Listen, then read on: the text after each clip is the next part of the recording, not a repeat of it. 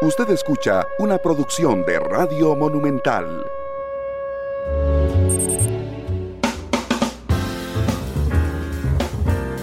Monumental. La radio de Costa Rica, 2 de la tarde con 3 minutos. ¿Qué tal? Muy buenas tardes, bienvenidos a Matices. Muchísimas gracias por estar con nosotros. Eh, esta será, permítame un momento nada más para asegurarme que todas las plataformas estén. Eh, esta será la última semana, no, todavía nos queda la otra pendiente, mentira, nos quedan dos semanas de programas en, en, vivo, así es que muchas gracias por estar con nosotros. de septiembre que lo destituyeron, yo intenté... Algo está sonando ahí que no debería sonar.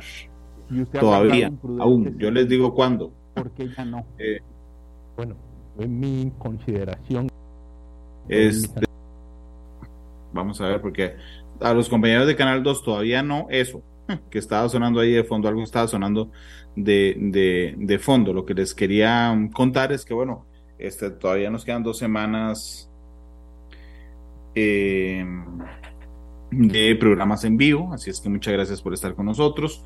Estamos transmitiendo ya en todas las plataformas, estamos en Facebook, donde está saludándonos Marco Vargas, estamos en... Eh, YouTube, estamos en, el, en eh, Canal 2 esta noche, estamos en, en, las plataformas de podcast, así es que muchas gracias por acompañarnos, don Pedro Cerdas, que dice saludos, don Randall, gracias Pedro por estar con nosotros siempre. Aquí lo que estaba gestionando nada más era que todo estuviera en orden porque hoy es un... Estamos en Facebook, está saludando Vargas. Ahora sí, porque ahí está don Carlos Granados, eh, bendiciones y feliz Navidad. Gracias, Carlos Olván Hernández, también que nos acompaña, igual que Jorge Luis eh, Aguilar. Yo el viernes pasado tuve la oportunidad de entrevistar a don Álvaro Ramos, el expresidente Álvaro Ramos Hijo, el expresidente de la Caja Costarricense de Seguro Social, en una entrevista que ciertamente dio mucho de qué hablar por las declaraciones de don Álvaro, no por la entrevista, este, respecto al presidente Chávez. Eh, y bueno, fue el viernes anterior, eh, salió al aire en la noche, después salió al aire el sábado de, nuevo, pero mm, mucha gente se quedó sin mm, ver la entrevista y escuchar la entrevista completa, la de 17 minutos con Álvaro Ramos que dice cosas interesantes. Ya sé que usted eh, le dé la razón a Álvaro Ramos o le dé la razón al presidente de la República. Lo cierto es que lo que importa en esto es estar muy informado, conocer todos los criterios para poder tomar decisiones a la hora de hacer patria, a la hora de, de escoger las cosas, de poder opinar, de incluso estar en una mesa de amigos o una cena de Navidad y poder señalarlo. Entonces, Hoy, hoy quiero dividir el programa en dos. Primero, vamos a ver y escuchar la entrevista completa con Álvaro Ramos, el expresidente de la Caja Costarricense de Seguro Social. Yo aquí los comentarios en Facebook, así es que pueden retroalimentar durante la entrevista. Y después quisiera mm, tocar un tema que para nosotros es fundamental. Después de dos años en ausencia, regresa al Festival de la Luz. Y bueno, para quienes hemos ido al festival, realmente es una actividad muy bonita, digamos, es un desahogo eh, en relación con espectáculos que se hacen en otros países del mundo, realmente es bastante lucida la actividad. Y bueno, hablaremos también de eh, del Festival de la Luz en la segunda parte del programa de hoy. Entonces, saludos a todos los que nos están haciendo el reporte. Vamos a ver una cosa, porque es que no quiero, no quiero dejar sin saludar a nadie, porque realmente lo que, lo que hace fuerte Matices siempre ha sido la participación de la gente.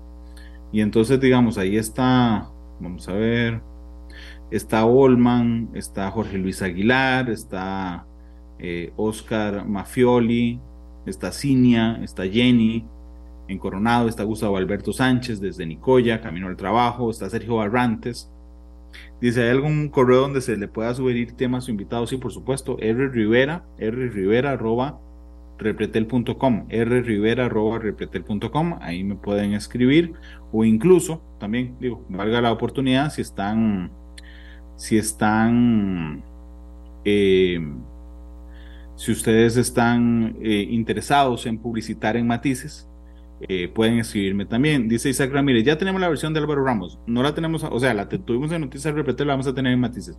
Cuando escuchamos la contraparte?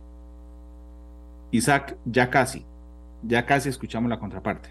Eh, dice, no le interesa entrevistarla, por supuesto que me interesa entrevistarla. Es más, en, antes de que se acabe el año tendrá la contraparte aquí en Matices, Isaac. Carmen Navarro, un saludo desde Cartago, Sergio Barrantes, Olman en la zona sur, eh, Tecnosur Mora, saludos. Gracias a todos este, que nos acompañan y por estar siempre, además, en sintonía de matices. 2 con 9. Mm, saludos a Carlos Muñoz en Washington. Vamos a ver, escuchar la entrevista con Álvaro Ramos. Es interesante. Insisto, Isaac siempre, siempre es muy, muy punzante en sus comentarios en Facebook. Yo siempre los veo, lo que ustedes nos ponen. Eh, estará con nosotros, Isaac, no se preocupe, la contraparte de, lo de Álvaro Ramos. Eh, compañeros de Canal 2, por favor. Entonces será Álvaro Ramos, el expresidente de la Caja Costarricense de Seguro Social, la entrevista completa, 17 minutos completos de don Álvaro. Monumental. gracias por el espacio, don Vandal. Es un gusto estar aquí hoy. Desde el 17 de septiembre que lo destituyeron, yo he intentado conversar al aire varias veces con usted. Y usted ha guardado un prudente silencio. ¿Por qué ya no? Bueno, en mi consideración, y así he sido en todos mis anteriores trabajos, que uno debe respetar, aunque esté en desacuerdo con el cambio, que uno debe respetar que hay un cambio y que la nueva persona entrando necesita trabajar con cierto grado de paz. Em, y pensé que si yo hablaba podía descarrilar lo que yo consideraba un necesario proceso de integración de la nueva presidenta ejecutiva a la junta directiva, porque lo que a veces la gente no internaliza tan rápido es que la caja, el órgano jerárquico, no es el presidente ejecutivo, es la junta directiva. Y yo no quería hacer más difícil la, que lo que yo ya percibía como una difícil integración. Obviamente lo que ocurrió anteayer cambia mucho el escenario porque temo que en vez de haberse abocado a aunque yo no necesariamente esté de acuerdo con algunos elementos, en vez de abocarse a una nueva propuesta de cómo vamos a lograr sacar la caja adelante y por extensión el país se han abocado a esencialmente lo que parece ser una persecución contra todo aquel que no se pliegue de inmediato a lo que a ellos les parece la dirección correcta. Cuando usted dice ellos, ¿quiénes son ellos? El presidente de la República y la presidenta ejecutiva, doña Marta Esquivel. ¿Usted se siente perseguido, don Álvaro? Sí, señor, porque no es lógico, como usted acaba de manifestar, que después de mi prudente silencio y después de que yo de buena fe le indiqué al señor presidente de la República que reversar el aumento salarial era básicamente imposible y a él no le gustó esa observación mía y me destituyó Em, no es lógico que ahora, para delegitimar lo que fue un proceso, digamos, ordenado desde el punto de vista legal, desde el punto de vista del análisis financiero y además una decisión de pagar un aumento que se tomó colectivamente, pero el aumento no fue acordado por nosotros. El aumento fue acordado por decreto ejecutivo en el 2019 y firmado por el actual presidente de la República, cuando él era ministro de Hacienda. Pero y estas cosas, estas son consideraciones importantes porque una cosa es que nosotros hubiésemos negociado, hubiésemos hecho elementos finos de la, del aumento, pero no, simplemente nos apegamos a lo que decía el decreto. A lo que él había firmado. A lo que él había firmado. Y este punto de la firma para mí es particularmente desconcertante porque, a ver, hay que entender que la gestión desde el poder ejecutivo hacia una institución autónoma no se hace mediante conferencias de prensa, no se hace mediante llamadas telefónicas ni reuniones personales. La gestión del poder ejecutivo, entendido como el ministro y el presidente, en dirección hacia una institución eh, autónoma se hace mediante decretos. Y la secuencia de decretos, cuando usted lo ve en el marco de la legalidad, la secuencia de decretos es esta. Hay un decreto que dice, este es el aumento, el que ya todos sabemos. Luego hay un decreto que suspende el pago de ese aumento. ¿Por qué se suspende? Porque hay una emergencia COVID. Y luego hay un decreto que deroga el decreto de la emergencia COVID firmado por el actual presidente que esencialmente elimina la suspensión del pago. Entonces lo que a mí me cuesta mucho entender es si usted lo visualiza en el plano puramente legal, la orden que da el presidente Chávez es pague el aumento. Cuando usted lo ve desde la secuencia de decreto. Otra cosa es lo que él diga en una conferencia de prensa, pero eso no es lo que procede legalmente, ya que estamos hablando del plano legal. Por eso, aunque yo pude entender, digamos, una decisión política de destituirme porque no le gustó nuestra interpretación legal de los actos que él había cometido, digamos, firmar el decreto original, derogar el siguiente, etcétera, puedo entender el acto político, lo que no entiendo es el acto legal. Y peor todavía, cuando nos apersonamos a la fiscalía, como que es lo que procede, si te dicen que te han acusado legalmente, penalmente, y no has En, hecho en nada las mal, últimas horas fueron ustedes a la fiscalía a decir, Sí. aquí estamos. aquí estamos, los siete, los siete que aprobamos el aumento. La fiscalía nos dijo, aquí no hay denuncia. Entonces, claro, eso es extremadamente preocupante porque de aquí ya hay como que ir desglosando un patrón que está muy manifiesto en el presidente de la República, que es decir, en una conferencia de prensa, yo he ordenado que se haga tal cosa y después no ocurre. Y siempre hay algún grado de incertidumbre de por qué no ocurrió. Él puede decir, yo ordené que pusieran un puente rápido y resulta que aparece él y después culpamos al CONAVI de que no lo hizo rápido. Pero en este caso, ¿a quién va a culpar al presidente? ¿O era la estrategia de él culpar a la fiscalía de no moverse rápido contra nosotros? Pero cuando uno se apersona a la fiscalía no hay denuncia. Entonces, ¿quién es el responsable de no poner esa denuncia? ¿Qué piensa ahora usted que estuvo cerca del presidente? ¿Qué piensa de don Rodrigo, de la forma de gobernar de don Rodrigo? Sí, yo estoy muy triste porque reitero, usted lo mencionó al principio, han sido tres meses de prudente silencio para esperar a ver si él sale con una idea diferente. Yo le hice una propuesta a don Rodrigo, es más, se la tuve que modificar un poco y presentársela nueva, se la presenté dos veces, una propuesta bastante exhaustiva. Cuando él me destituye, de alguna manera, en algunas entrevistas dio a entender es que teníamos visiones diferentes de para dónde iba la caja. Fantástico, él está en todo su derecho, la gente votó por él, no por mí. Tiene derecho a destituirme si no está de acuerdo con mi visión. Entonces la pregunta es, ya han pasado tres meses, ¿cuál es la visión de él? Aparte de empezar a acusarnos a todos, peor todavía, acusarnos en conferencia de prensa, ni siquiera tener la disciplina y rigurosidad de poner una denuncia en la fiscalía de la cual podamos defendernos. Ahora nos dejó indefensos porque ante la opinión pública nacional dice los directivos han cometido una anomalía, son corruptos, etcétera, etcétera, y nosotros de qué nos defendemos si no hay nada por escrito. Pero no me respondió. ¿Qué piensa del presidente Chávez ahora? Bueno, sí le, bueno, voy a retroceder. Tengo la impresión de que sabe hacer muy bien de presidente en la tele, pero todavía no tiene muy claro lo que es ser presidente de verdad. Y eso lo evidencia con esta denuncia que no existe. Podemos repasar el día que lo echó, don Álvaro, Ajá. a usted. ¿Fue en persona? ¿Qué le dijo? ¿Te vas porque no me haces caso? ¿Qué fue?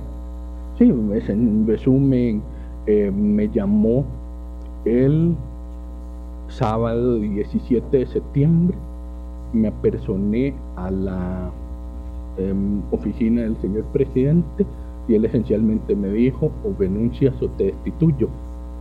Y yo, señor presidente, porque recuerde que el 15 de septiembre él había manifestado que nosotros habíamos cometido una ilegalidad, ahí es donde empieza todo esto con lo del aumento salarial. Yo le dije, señor presidente, usted me ha dejado en un zapato. Yo no renuncio, yo no puedo ya renunciar porque usted nos ha acusado públicamente de haber cometido un delito. Si yo renuncio, estoy de alguna manera dándole la razón. Usted ahora me tiene que destituir e indicar que es porque cree que yo cometí un delito y me destituyó. Entonces, evidentemente él tiene una muy firme creencia desde el 17 de septiembre que yo cometí un delito al dar el aumento. Entonces hágase la siguiente pregunta, don Banda. Si él ha estado tan seguro desde el 17 de septiembre, ¿dónde está la denuncia? ¿Por qué no está en la fiscalía? ¿Por qué anuncia una denuncia que no existe? Entonces creo que nos debe llamar a todos nosotros a reflexionar qué significa gobernar. Implica primero actuar, primero poner las precondiciones para que las cosas ocurran y después comunicar. No puedes estar comunicando cosas que después no ocurren, porque lo que hace es destruir confianza. La confianza se destruye muy rápido. La confianza toma años construirla. ¿Se arrepiente de haberle aceptado el puesto a don Rodrigo? No. Eh, me hubiera arrepentido toda mi vida de no aceptar el llamado de mi país, porque yo a don Rodrigo no lo conocía. Hasta el 11 de abril, que fue cuando me entrevistó y me ofreció el puesto. Y yo fui muy transparente en la entrevista con él, quién era yo, cómo era mi personalidad. Se lo dije, le dije, señor presidente, quiero comentarle que yo sé que yo me veo dulce de trato, que yo soy suave al hablar, pero yo soy muy firme en mis posiciones. Quiero que lo sepa, porque ya en el pasado la percepción de que soy muy dulce, tal vez como muy fácil de mover para un lado, eh, confunde a las personas. Y no lo soy, no soy fácil. Se lo comenté en la entrevista. Eso, donde él me ofrece el puesto, de todas maneras, no conociéndome, yo teniendo mi puesto en Suiza, viviendo tranquilo en Suiza, y ahí él perfectamente puede haber dicho, no, este muchacho está en lo que está, mejor no lo llamo porque no me sirve alguien que va a ir por su propio camino y no necesariamente es responder a prioridades de él. ¿Y usted cree que se le olvidó cómo era usted? Que él se le haya olvidado. No sé, tendrían que preguntárselo a él qué fue lo que pensó porque se lo dije en la entrevista. O sea, yo nunca engaño a las personas, yo digo las cosas como son. Que, vamos a ver, hay, hay pocas instituciones tan sensibles como la caja. Sí. No por la caja, por los asegurados.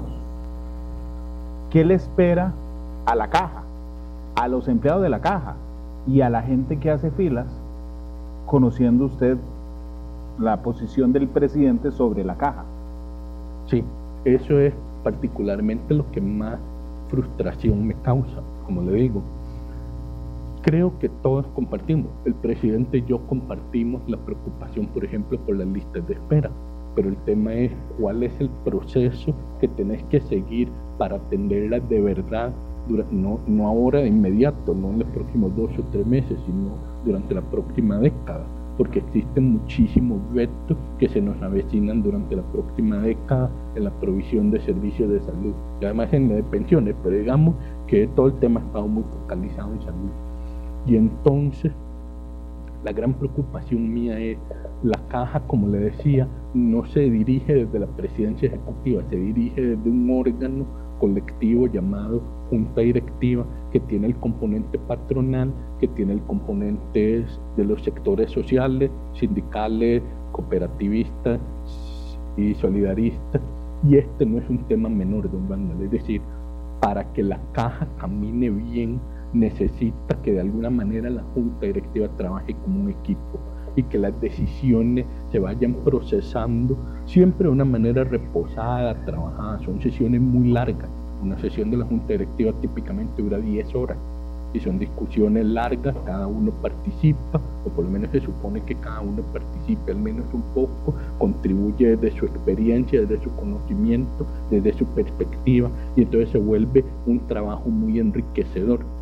De hecho, el famoso aumento salarial, el acuerdo fue redactado parcialmente, por ejemplo, por un representante de la UCAEP, que quiso ponerle ciertos elementos adicionales al acuerdo. Y eso es extremadamente enriquecedor porque entonces los acuerdos no salen simplemente se le otorga el aumento, no es se otorga el aumento y queremos que se hagan los siguientes pasos A, B, C y D. Don Álvaro, me queda un, un minuto. ¿Van a denunciar al presidente a la fiscalía Sí, no lo hemos descartado. Obviamente, como usted dijo, somos prudentes, vamos a evaluar todas nuestras opciones y no solo al presidente, a todas las personas que hayan estado involucradas en esta decisión de acusarnos públicamente y no tener la gallardía de por lo menos poner la denuncia. Es muy probable que don Rodrigo vea esta entrevista. Sí. Dígale algo a don Rodrigo. Sí, quizás yo lo que le solicitaría a don Rodrigo es que reflexione un poco. Después de este acto de anteayer, desde los sectores sindicales, pasando por el cooperativismo, el solidarismo, hasta la unión de cámaras empresariales, todos le han manifestado públicamente y con bastante dureza, señor presidente, esta es una mala decisión, por favor no haga esto, reviértalo. Yo creo que sería conveniente que el presidente piense, a veces uno entiende que el presidente debe balancear los intereses de los diferentes grupos, pero aquí literalmente todos los grupos lo están diciendo, esto es un error. Creo que él debería, en un acto personal, reflexionar si este es de verdad el camino que quiere seguir, el camino de la polarización, el camino de la confrontación, el camino de la denuncia infundada, el camino de minar nuestras instituciones, nuestra democracia, que es tan rica por esta pluralidad de voces que la caracteriza. Ojalá el presidente pueda escuchar. Don Álvaro, muchas gracias.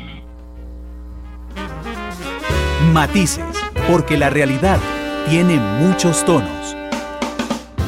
Monumental. La radio de Costa Rica 2.33, eh, gracias por estar con nosotros, gracias por la enorme cantidad de opiniones que nos están haciendo llegar a través de todas las plataformas en las que estamos transmitiendo, Facebook, YouTube, la radio, Canal 2 esta noche y los servicios de podcast en Spotify, en Google Podcast y en Apple Podcast. Frederick Fallas es productor aquí en Repretel. Y yo tengo que decir que yo respeto muchísimo y admiro a Frederick por cuatro cosas. Por su capacidad de trabajo, por su profesionalismo, por su sentido del humor, que me parece espectacular. Y cuarto, porque es Cartago. Y vino hoy a Matices hablar conmigo del Festival de la Luz que regresa eh, este año. Frederick, ¿cómo estás? Pura vida. Todo bien, don Randall, pura vida. Muchísimas gracias más bien por hacernos un espacio para contarle a la gente, informarle de las cosas bonitas que tenemos en Canal 6 para, para este fin de año, un fin de año que, que es eh, distinto. Volvemos a, a la normalidad, por decirlo de alguna forma. Y muchísimas gracias. También te admiro mucho por ser Cartago, por lo profesional que sos y por el trabajo que haces. Así que eh, el respeto es mutuo y la admiración es mutua. Muchísimas gracias. Gracias, pero te iba, te iba a pedir un favor. Así como tiras los cortes en, en Informe 11, este, puedes ensayarlo con matices. Puedes decir al regresar los detalles de la, la cobertura de Repretel. Hoy en Matices, lo mejor de fin de año por Canal 6.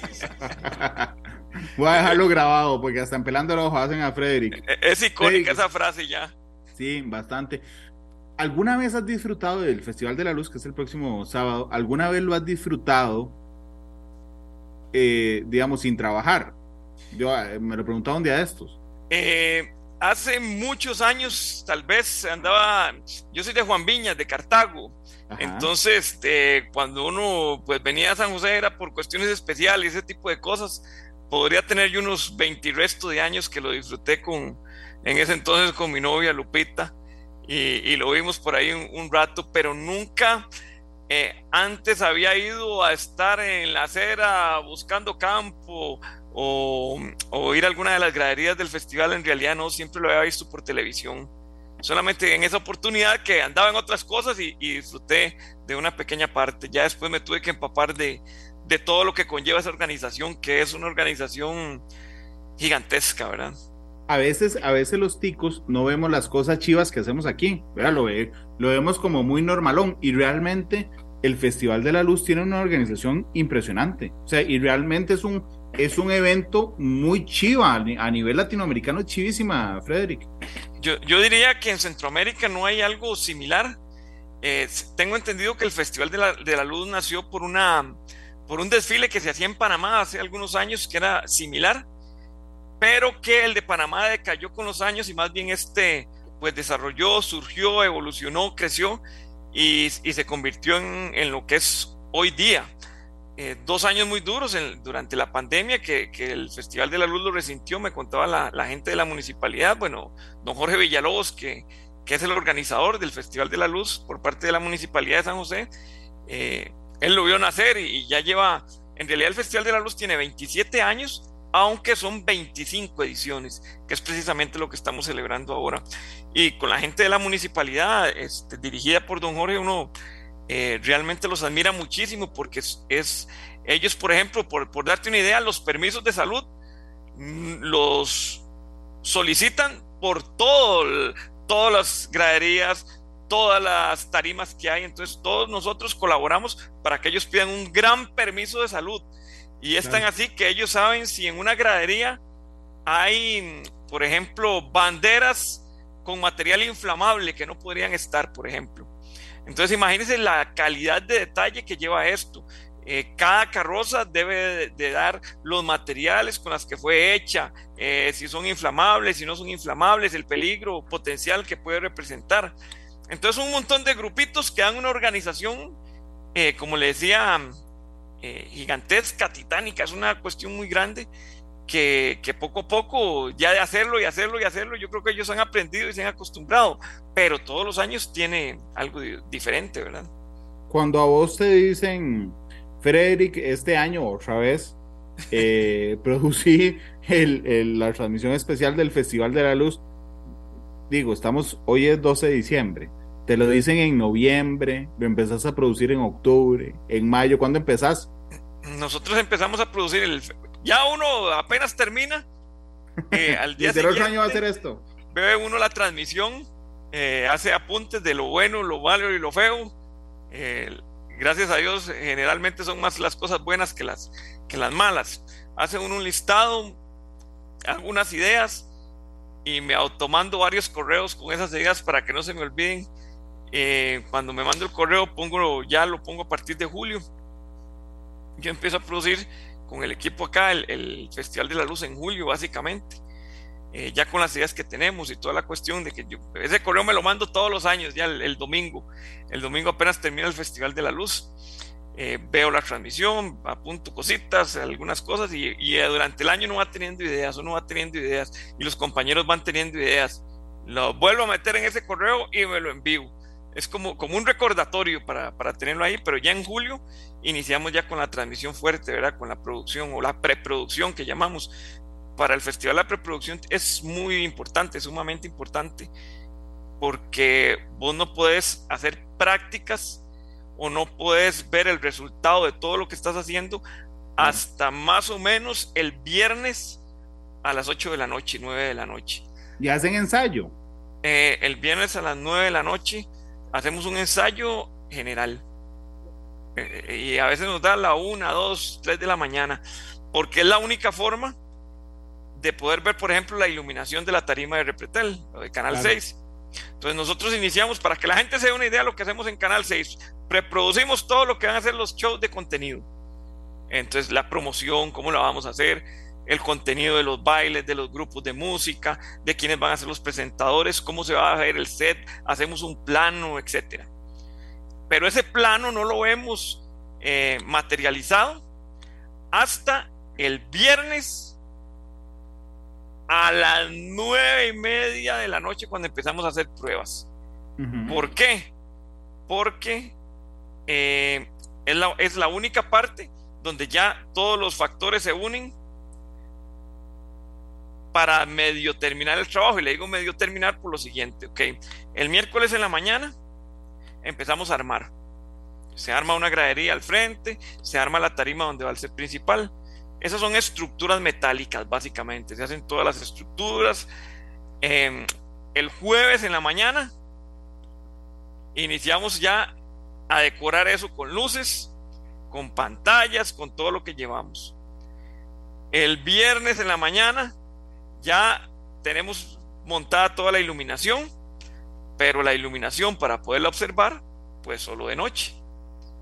Entonces, el viernes en la noche es cuando nosotros probamos luces, hacemos ensayos generales, hacemos pruebas de cámara para que todo ese esfuerzo que materializamos durante la semana en el armado se vea eh, de la mejor, manera en pantalla. Entonces, es, es, imposible que esta producción se vea antes, no se puede. Imagínense que tendríamos que estar cerrando el, la calle 42, que es donde nos ubicamos nosotros. Pero además, ah, perdón, Frederick, además, digo, es un evento hecho en su génesis, ¿verdad? Para que la gente lo vea ahí, Claramente, mucha más gente lo ve en televisión que lo ve en el Paseo Colón. Pero digamos, la génesis, la, la idea del, evento es que se vea en vivo. ¿okay? ¿Cómo, ¿Cómo, logras traducir sin poder ensayar antes? ¿okay? Que la gente que está en la casa viendo el tele lo vea tan chiva o más chiva de lo que podría ser estar parado en Paseo Colón. La televisión es luz como el Festival de la Luz, la televisión es luz y sonido. Tenemos que captar, eh, tener todo tan bien estructurado de manera que cuando las carrozas pasen frente a la tarima de Repretel, estén ubicados en el centímetro exacto donde nosotros tenemos la mejor luz. O que la banda toque su canción en el metro exacto donde tenemos la mejor luz. Porque nos ha pasado en ocasiones eh, que el director de la banda, nosotros ponemos, por ejemplo, señales donde tiene que eh, estacionarse la banda, donde tiene que estar el grupo de baile y donde tiene que estar los músicos. Hay todas las bandas, para que vean un poco la organización, se acomodan de manera distinta. Algunas llevan los instrumentos de viento al inicio, la percusión en el medio y bailarines atrás o bailarines al frente, percusión al inicio. Y solo ese pequeño detalle lo tenemos que nosotros tener bien estudiado para que el sonido sea el adecuado en la transmisión. Porque si la, la banda se nos partió, por decirlo de alguna forma, donde em, tenemos los micrófonos y solo está la percusión, va a sonar la percusión durísimo y tenemos que estar remezclando sonidos. Es, es parte de lo que tenemos que estar nosotros vigentes. Y esa banda solo va a pasar una vez al año eh, por el set de Repretel y es en el Festival de la Luz. Entonces nosotros llamamos a los directores, cuál es la canción que vamos a tener, eh, cómo se acomoda la banda, eh, llevan algún tipo de luz especial o la gente de las carrozas, los diseñadores de las carrozas, que ellos son muy quisquillosos, no les gusta decirnos a nosotros lo que, lo que tienen. Nada, lo guardan como secreto de Estado. Pero si tenemos que ir, a ver, bueno, esta, esta carroza tira confeti por el lado de atrás y tiene sonido por el lado del frente. Para nosotros tener a nuestra gente con el sonido al frente y, la, y las cámaras atrás. Y ya cuando tiró el confeti, pues nosotros ya le damos el, elemento eh, fantasioso de la televisión, lo ponemos en cámara lenta, eh, le tiramos destellos y ese tipo de cosas que hacemos postproducción en vivo prácticamente para que la gente lo vea más eh, no me gusta usar la palabra mágico, pero más, más, más fantasioso. Sí, sí, eh, como más colorido incluso. Claro, claro, claro, más irreal. Son las 2.44. Saludos a, Johan Weiner, que nos saluda en Facebook, y a José Cercone. Eh, más bien, ahora que están en Facebook, ahí que está tanta gente viéndonos también, cuéntenos si va a ir, ustedes, cuéntenos si van a ir al festival o si lo van a ver por tele. Y si lo van a ver por tele, créanme, yo les, les aseguro que va a ser una producción impresionante. Así es que les pediría, si lo van a ver por tele, que lo vean en, en, en, Canal 6. Frederick, este año puedes, puedes quemar cosas. Sí, sí, sí, le podemos contar a la gente que, que, que, pueden estar viéndonos desde las 5 de la tarde. 5 de la tarde, eso es importante. Nosotros empezamos la previa a las 5 de la tarde. Eh, va a estar el grupo Percance con nosotros. Ajá. Eh, tenemos un opening que llamamos nosotros, una apertura de transmisión, donde hay 70 bailarines y actores. ¡Wow! Todos disfrazados. ¿De qué tamaño, de qué tamaño es la tarima? la tarima nuestra en realidad es de 12 metros por 6. Eh, entonces tomamos algunas partes de, la acera y, de ah, la calle a veces. Sí. Y este, todo va a estar ambientado al estilo de Willy Wonka. Nuestra propia tarima va a ser prácticamente una carroza, pues va a tener efectos especiales también, va a tener gente disfrazada, em, al estilo de la promo. Yo no sé si ya han visto la promo en, televisión, que ya, la está, ya está al aire. Está chivísima, felicidades. Muchas yo gracias. Tuve, muchas yo gracias. tuve la, la, la oportunidad de verla antes. Y qué Sí. chido, cuando salga en tele. será genial. Sí, sí, la Willy promo. Wonka. De, mira, eso es parte de los apuntes que hicimos el año pasado. y, y Mario Alfaro, el productor artístico, eh, me dijo, mira, hagámoslo el otro año como Willy Wonka. Que Willy Wonka manda sus umpalumpas a repartir las invitaciones y invita al talento, invita a la gente a que lo vea y de, le tomamos el le tomamos la idea como real y la, y la pusimos al aire y quedó muy bien. Está muy chiva, está muy chiva. Y ok, entonces de cinco, bueno, tienen el open o la. El opening, sí. digamos, la apertura de la Eh, transmisión. Tenemos para los más pequeñillos de la casa que les encanta las películas de Disney, vamos a tener un especial de encanto, un musical, Ujú. eh, que eso les va a llamar mucho la atención, está muy bonito. Preparamos un acto también eh, con... Son cantantes líricos eh, con beatbox, esto que hacen ruidos con la boca. Y, ah, sí, sí, sí. sí, entonces tenemos... Pap, a- pap, pap, eso. Exactamente. Eh, a, Davis, que es el, el mago del beatbox en este país, este, lo tenemos con cuatro cantantes, incluidos algunos que participaron con nosotros en la matraca. Y entonces estamos montando un, espectáculo especial que es diferente y va a estar bonito. Ya a las eh, 5 y 45 vamos al acto oficial. Y a las 6 de la tarde, juego de pólvora y luego empezarán a pasar eh, todos los mariscales que, que se apuntaron para, para venir, porque como es el 25, el desfile número 25, muchos mariscales que han estado en esos 25 años van a participar y por supuesto pues la mariscal que fue escogida este año. Y puedes hablarme del talento. ¿Quién nos acompañará a los que veamos por tele el festival? Ok, en la tarima principal, una dupla que creo que le va a gustar muchísimo a la gente, muchísimo a la gente porque son muy allegados, muy cercanos, muy queridos, eh, sobre todo el target este de familia, que es el que nosotros queremos ir. Don Andrés Jara, el padre Mix, Ajá. y doña Ginés Rodríguez, la presentadora de Informe 11. Ay, qué, qué, qué bonita pareja. ¿Verdad que sí? Es la primera vez que van a trabajar juntos, es la primera vez de un festival de ellos también. Así que yo creo que si lo logramos acoplar como lo tenemos en la mente, lo van a hacer excelente. Sí, claro, no, pero además los dos tienen razón. Tienen una, un halo, una vibra muy familiar. Sí, sí, sí, efectivamente, su, su público definitivamente es la familia, eh, siempre con esto del mensaje positivo y, y yo creo que van a, van a encajar muy bien, eso esperamos, estamos seguros de eso.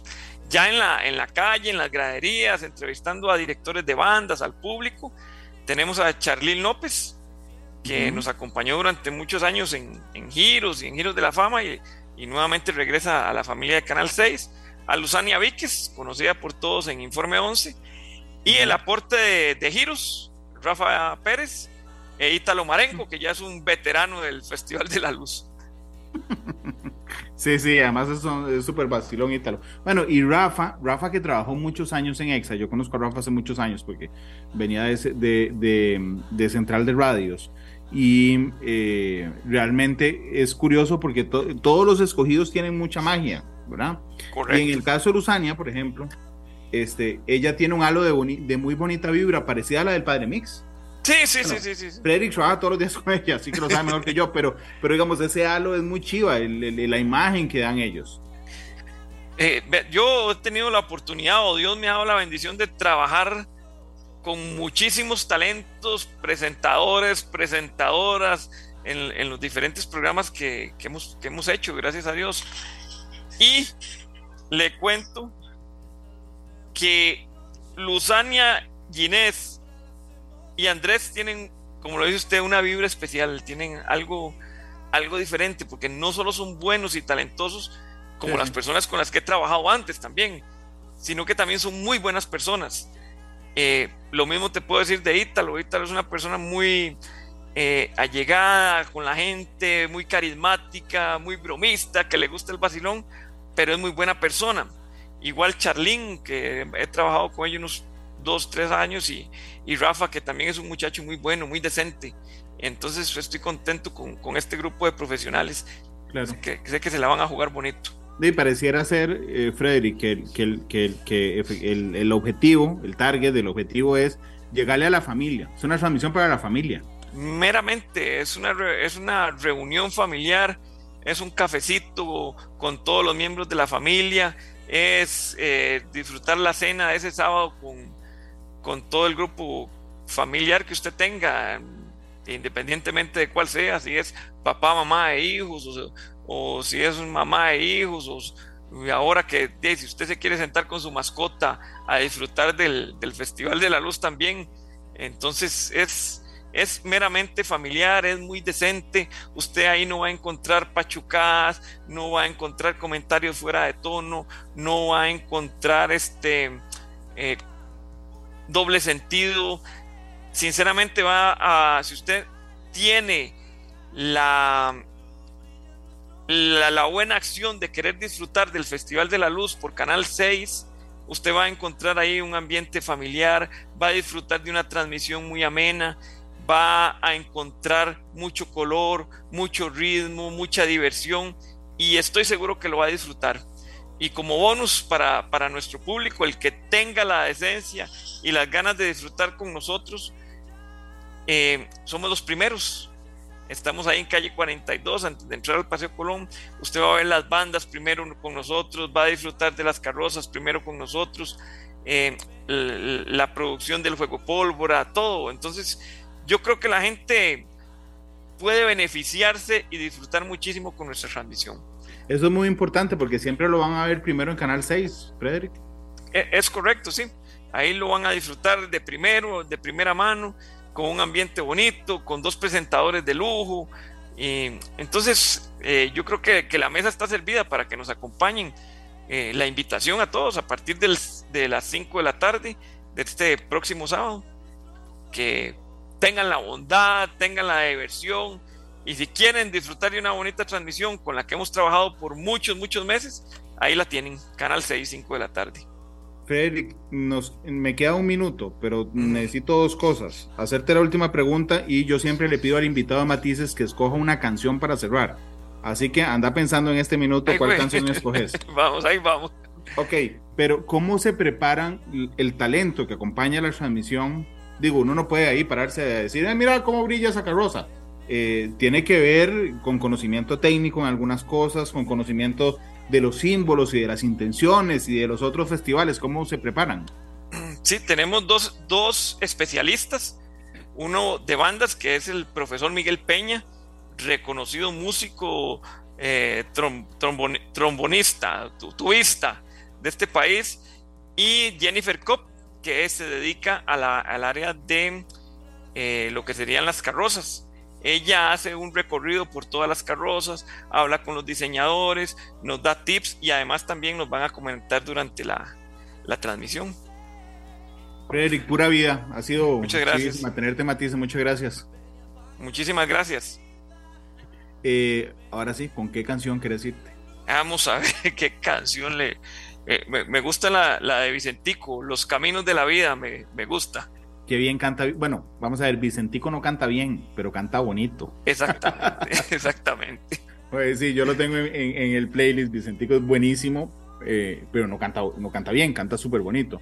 2,55. Don Julián Aguilar, que está ahí en la cabina de, de Monumental, usted manda cuando tenga los caminos de la vida. Canción más busca pleitos, escogió Frederick. Gracias, Frederick, pura vida. Muchas gracias a todos, don Randall, y a todos los que nos escucharon. Un placer. Que estés bien. Hasta luego, chao, eh, gracias. Vicentico, despide Matices. Feliz tarde. Este programa fue una producción de Radio Monumental.